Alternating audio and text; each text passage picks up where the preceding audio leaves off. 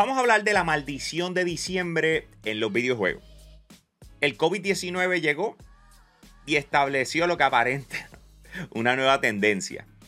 Por los pasados tres años, diciembre ha sido eh, protagonista de los lanzamientos más vendesueños de la pasada década. Estoy exagerando, pero not really. Eh, los vamos a llevar a través de esos lanzamientos y ustedes nos dirán si apoyan nuestro argumento o no. Pero primero, les tengo una buena idea.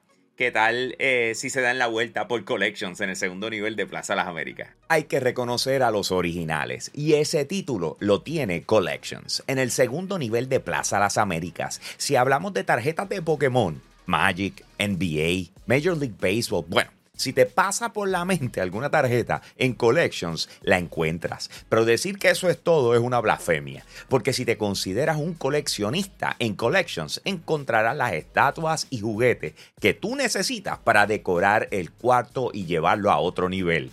El nombre lo dice Collections, en el segundo nivel de Plaza Las Américas, la tienda OG de los coleccionistas en Puerto Rico. Oye, Corillo, yo sé que estás pendiente para los Game Awards y si tú los vas a ver en algún sitio, los vas a ver con nosotros en nuestro canal de YouTube de Yo Soy un Gamer, porque vamos a cubrir los Game Awards presentados por Claro, no solamente con una transmisión en vivo, donde vamos a tener a los muchachos de Hablando Gaming, vamos a tener a Kinciro, a Nega, vamos a tener a Robbie y nos va a acompañar Caribbean Gamer, va a estar con nosotros, van a estar los cuatro eh, haciendo la transmisión con ustedes y yo voy a estar desde Los Ángeles, ¿ok? Me voy a estar conectando, haciendo intervenciones desde el evento como tal y voy a estar enseñando todo el behind the scenes, lo que esté pasando y etcétera. Así que espero que estén bien motivados y estén separando lo que es este próximo jueves.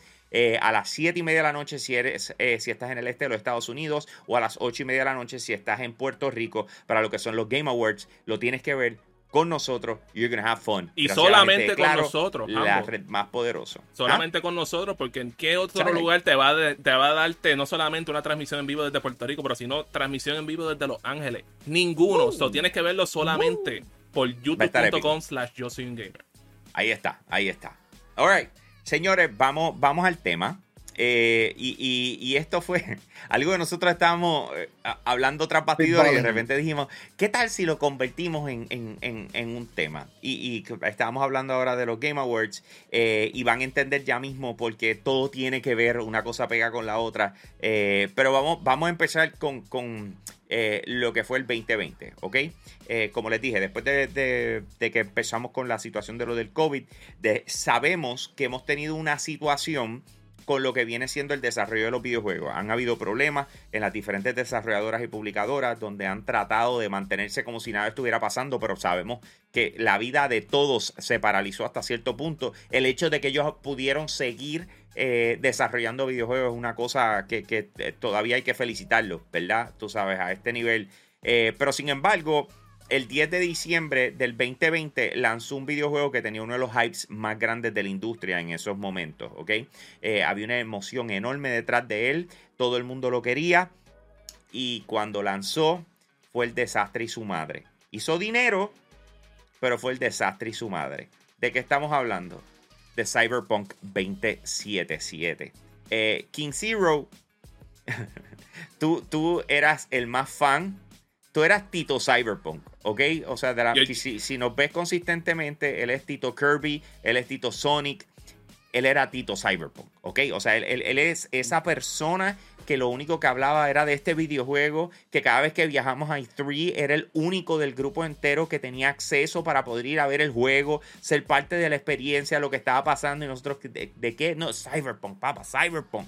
Eh, al día de hoy no ha jugado Cyberpunk 2077. Por supuesto que sí. Porque, de nuevo, vamos, a hablar claro. Este, cuando yo vi ese juego en el 2018, ese juego hizo algo que yo no había sentido un buen tiempo. Era un juego que te destruyera la mente de que, que yo acabo de ver aquí, en cuestión de juego. Y la impresión fue tan alta que yo me quedo, este juego va a ser, va a revolucionar todo.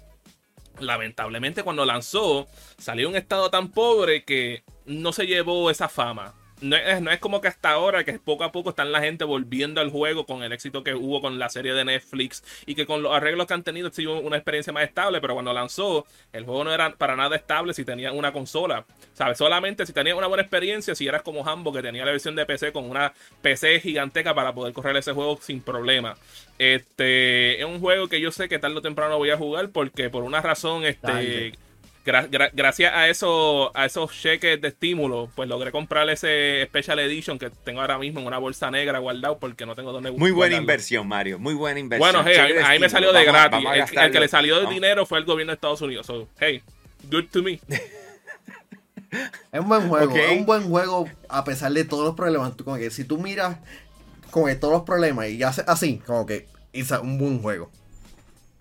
En serio, eh, tú alabas mucho a Cyberpunk. O sea, porque lo que pasa es que cuando lanzó estuvo fatal. O sea, en cuanto a su desempeño en, en, PlayStation 5 y en Xbox Series X y S, ¿ok?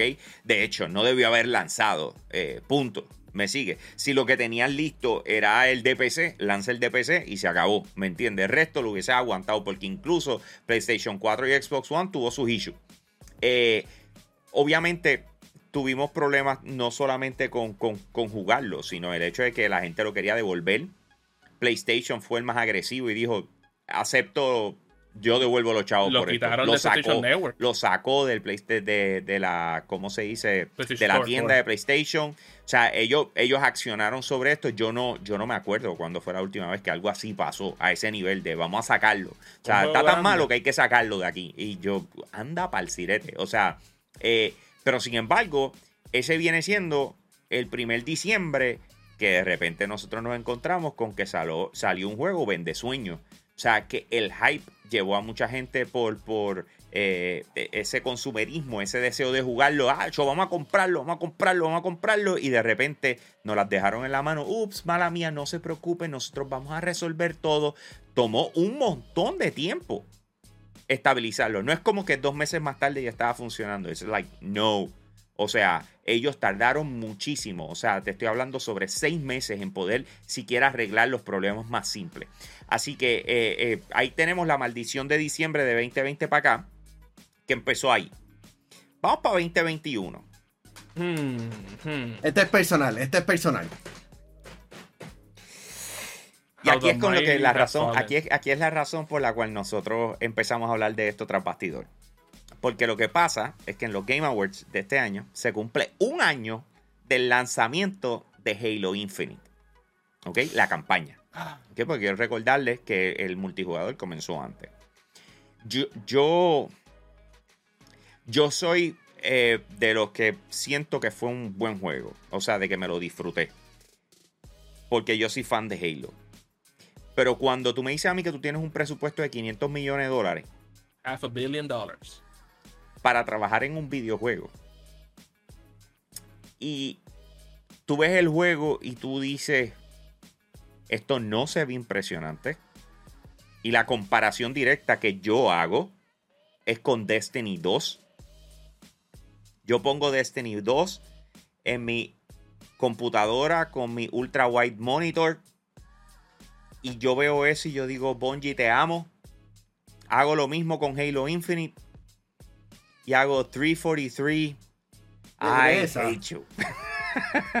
I hate you. Regresa, cariño, regresa. Eh, pero, pero ahí vamos. Otro de los lanzamientos de mayor hype eh, para en diciembre. Y, resultó después de todo ser.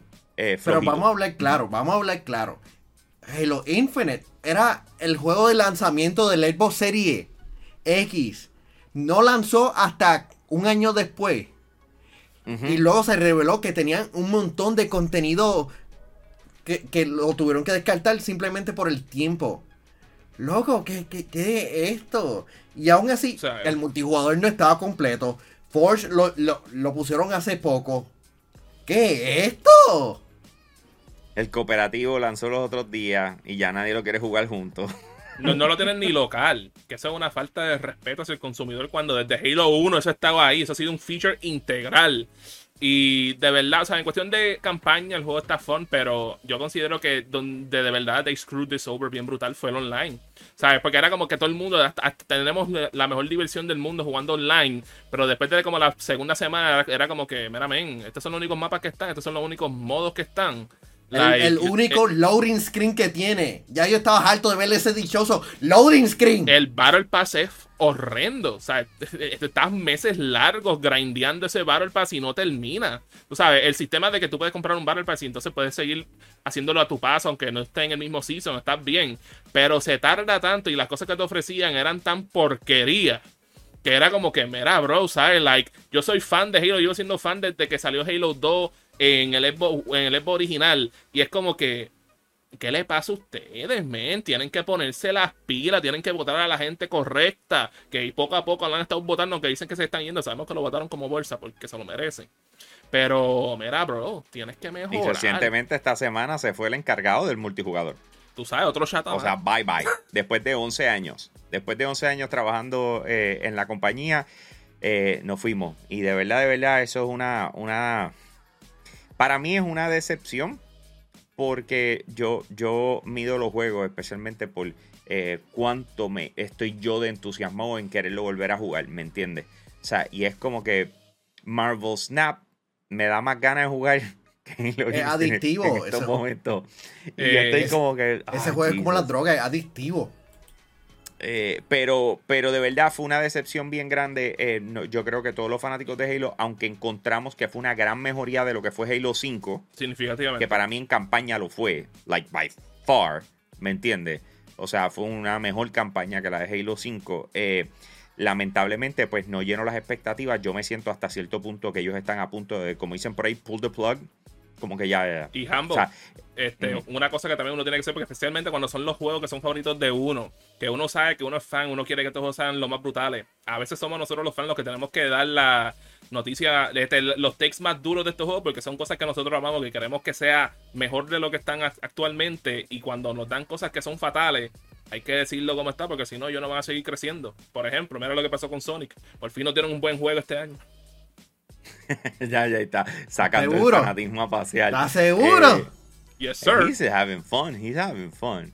Eh, pero sí, definitivamente ahí tenemos eh, lo que fue la excepción de 2021, de diciembre de 2021, añadiendo al legado de, de, Cyberpunk 2077. Pero sin embargo, lo que yo estoy seguro que no decepciona son nuestros VIP Limited Edition de Patreon, comenzando por Pedro González, Max Berrios Cruz, José Rosado, Ionel Álvarez, José Esquilín, Noel Santiago, Kenny T y GR Gaming PR. Ese es el corillo que la hace, pero también todos los VIP de, Patreon que están conectados con nosotros, que están ahora mismo en vivo. gracias por apoyarnos todo este año. ¿Verdad que sí, mano? O sea, esta decisión de, abrir el Patreon fue algo que tuvimos que hacer. Y, mano, saber que podemos contar con ustedes es una de las cosas más espectaculares que, hemos tenido este año. Eh, y por eso todavía estamos aquí. Gracias, gracias a todos los que nos apoyan en Patreon. Y los invitamos a que nos busquen en patreon.com slash yo soy un gamer. Hay tres tiers, tú escoges uno de ellos tres. Nos estás apoyando a nosotros y nosotros vamos a meterle con dos manos y vamos a hacer un contenido espectacular para ti. Alright. So ya les dijimos 2020, tenemos Cyberpunk 2077. 2021, Halo Infinite. 2022. Hmm. Hay dos videojuegos que salieron la, semana pasada. Hay tres videojuegos. Eh, bueno, en verdad tres. Tenemos Need for Speed Unbound, tenemos eh, Callisto Protocol y Marvel Midnight Suns. Inmediatamente que lanza Callisto Protocol, ha tenido uno de esos lanzamientos donde todo el mundo estaba hype y de repente comenzaron las críticas.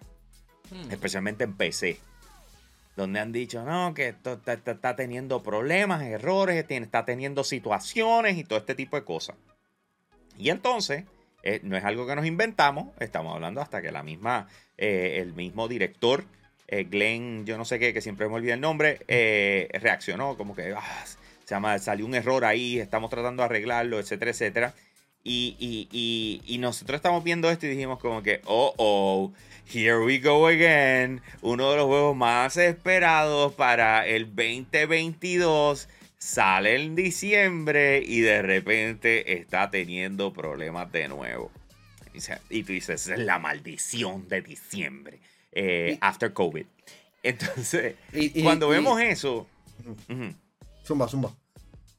No, no, dale, añade. No, y, todo esto es, para salir antes del remake de Dead Space. Porque si no, las comparaciones van a ser bastante grandes. Porque si no, obviamente este videojuego fue desarrollado por las personas que trabajaron en el Dead Space original. Pero tenían que lanzar antes. Pero este videojuego pudo haber lanzado cuatro meses después. Simplemente para solucionar los problemas. Porque estoy jugando en la versión de Xbox Series S. Y sé que hay desarrolladores que están diciendo, ah, esa esta consola no tiene poder. No se ve de lo más bien. Mario, ¿en qué versión tú lo estás jugando? Bueno, men, yo lo estoy jugando en la versión de PlayStation 5 y en mi experiencia no he tenido ningún problema. Gráficamente, yo considero que este es el primer juego que gráficamente se siente como si es algo next gen. Like, yo estaba viendo el, opening scene y yo literalmente tenía la mía al lado. Yo le digo, ve lo que está en la pantalla. Yo pensaba que era una película. De lo realístico que se veía eso. Y yo me quedé como que gráficamente estoy impresionado con el videojuego. Solamente lo he jugado bien poco. Como creo que terminé lo que es la primera misión, que es como que escaparte de tu celda. Este, y saliste del holding cell, de donde tú estás ahí en Calisto, porque Calisto es un planeta, para que sepan eso. Este, y al momento he tenido una buena experiencia, no he tenido ningún glitch todo se ve muy bien al momento. La única cosa que yo me puedo quedarme como que le tengo una crítica es, es la textura de los fuegos, porque se ve como si se, ve como si fuese algo de PlayStation 3. En, en a bad way. Pero el resto se ve realístico. So, no puedo quejarme mucho del juego al momento de lo que he jugado. Ok. Yo todavía no lo he empezado a jugar, así que no, no, puedo empezarlo a patear. Eh, ni lo voy a patear si no lo es, ¿verdad? No, yo lo tengo para Xbox Series X. Eh, Manuel lo está jugando en Xbox Series S. Eh, ¿A ti no te gustó? ¿Qué fue lo, ¿Cuál fue tu experiencia, Nega? Realmente visualmente, ah, visualmente el, juego no se, ve, no se ve bien. Aparte de los cutscenes. En los cutscenes, obviamente el juego se ve bien. Pero cuando ya entremos en la, en la mecánica, el, juego se ve. El juego no luce NetGen, no se ve bien comparado a otros videojuegos que he jugado. Yo entiendo que este es el, primer videojuego de Crafton. Pero no está. No está. no, no, pero de este el estudio. El primer juego de Striking Distance. Eh, Crafton es el publicadora. Pues el, el primer. Del estudio, es el primer juego del estudio. Exacto, es Striking Distance. Pues realmente yo, que, yo quería que se luciera mejor. Yo entiendo que las mecánicas de juego, como que el Corning Lord en la curva de aprendizaje, especialmente para los, los parry, para, para bloquear los movimientos. Es un poquito complicado, pero estoy dispuesto a coger el, ritmo. Pero quiero seguirlo jugando, pero no estoy tan impresionado. Medio al principio. Ya.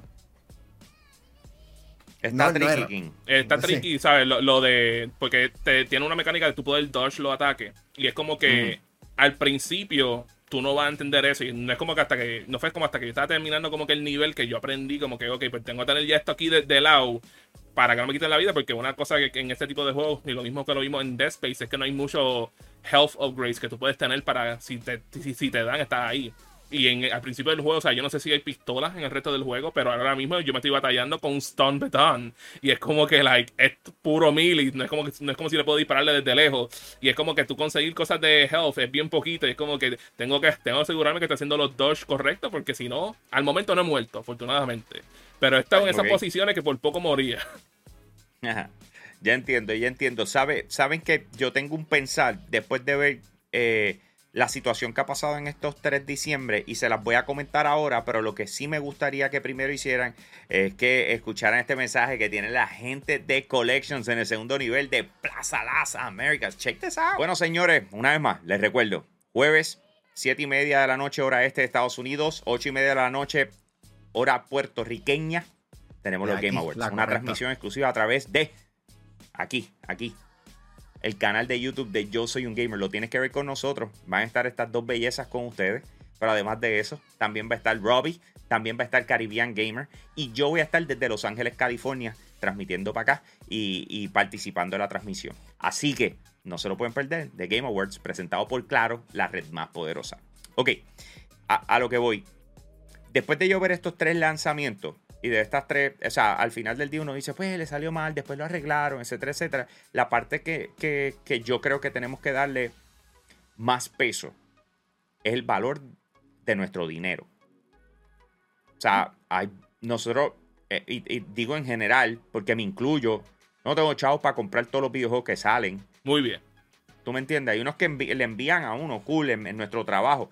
Pero la verdad, o sea, si, o sea, yo no tengo chavos para estarlo comprando todo. Por ejemplo, yo no he jugado ni for Speed.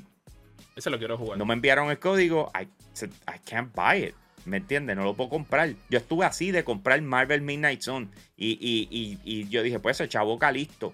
Pero ese día, el viernes, nos enviaron los dos. Y yo dije, ah, bueno, pues está bien. Vamos, vamos buena a probar. Gente, buena gente, gracias. Pero, si no, it wasn't gonna happen. ¿Tú me entiendes? Tú sabes, it wasn't gonna happen. Yo iba a comprar Marvel, Marvel's Midnight Zone, pero es porque yo soy fan de ese tipo de juegos. Y por mi lado, el que yo tengo mm. reservado es el remake slash remaster de Final Fantasy VII Crisis Core. Porque yo me quedo de los cuatro juegos, ese es el juego que quiero jugar porque nunca lo pude terminar en PSP y quiero pasarlo ahora.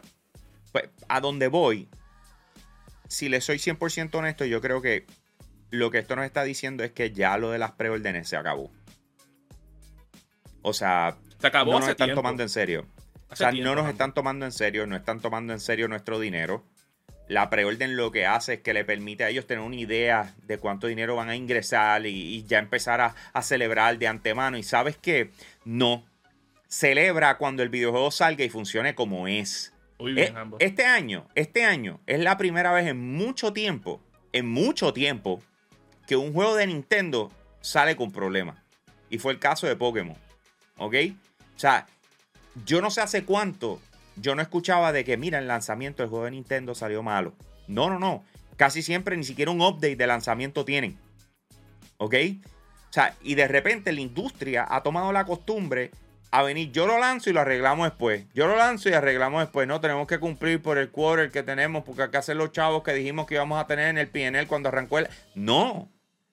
Es nuestro dinero. O sea, si yo ahorré mi dinero y no compré otras experiencias para comprar la tuya. Es una falta de respeto de que cuando esa, ese videojuego salga, no llene mis expectativas.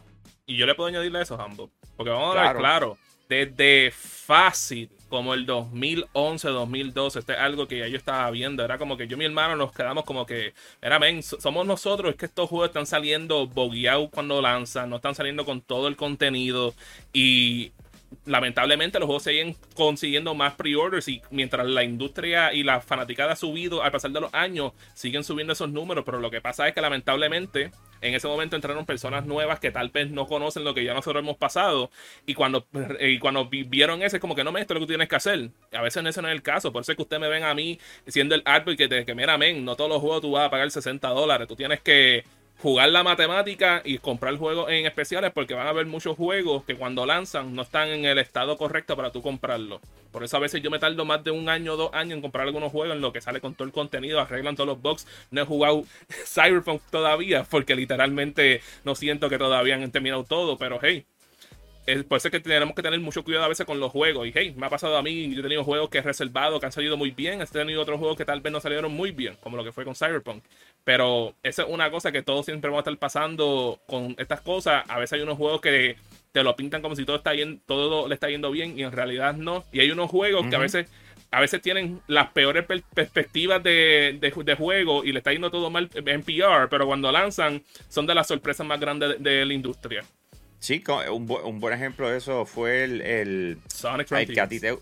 Perdón, no, no, tanto Sonic Frontier. Eso fue una mala decisión de parte de Sega, ¿viste? Eso fue, el eh, marketing de eso estaba pobre, bien pobre. Eh, pues sí, pero cuando tú vienes a ver, fue exactamente la situación similar que pasó con, con... Ay, ¿cómo es que se llama el juego que a ti te gustó que tú dices que debió haber ganado? Eh, ah, Cristo, me fue, me fue, me fue, me fue eh, Deathloop. Deathloop había pasado lo mismo. Ah, yo que sí que esa gente. El marketing del juego, todo lo que se estaba viendo era como que. ¿qué Yo necesito que usted entienda.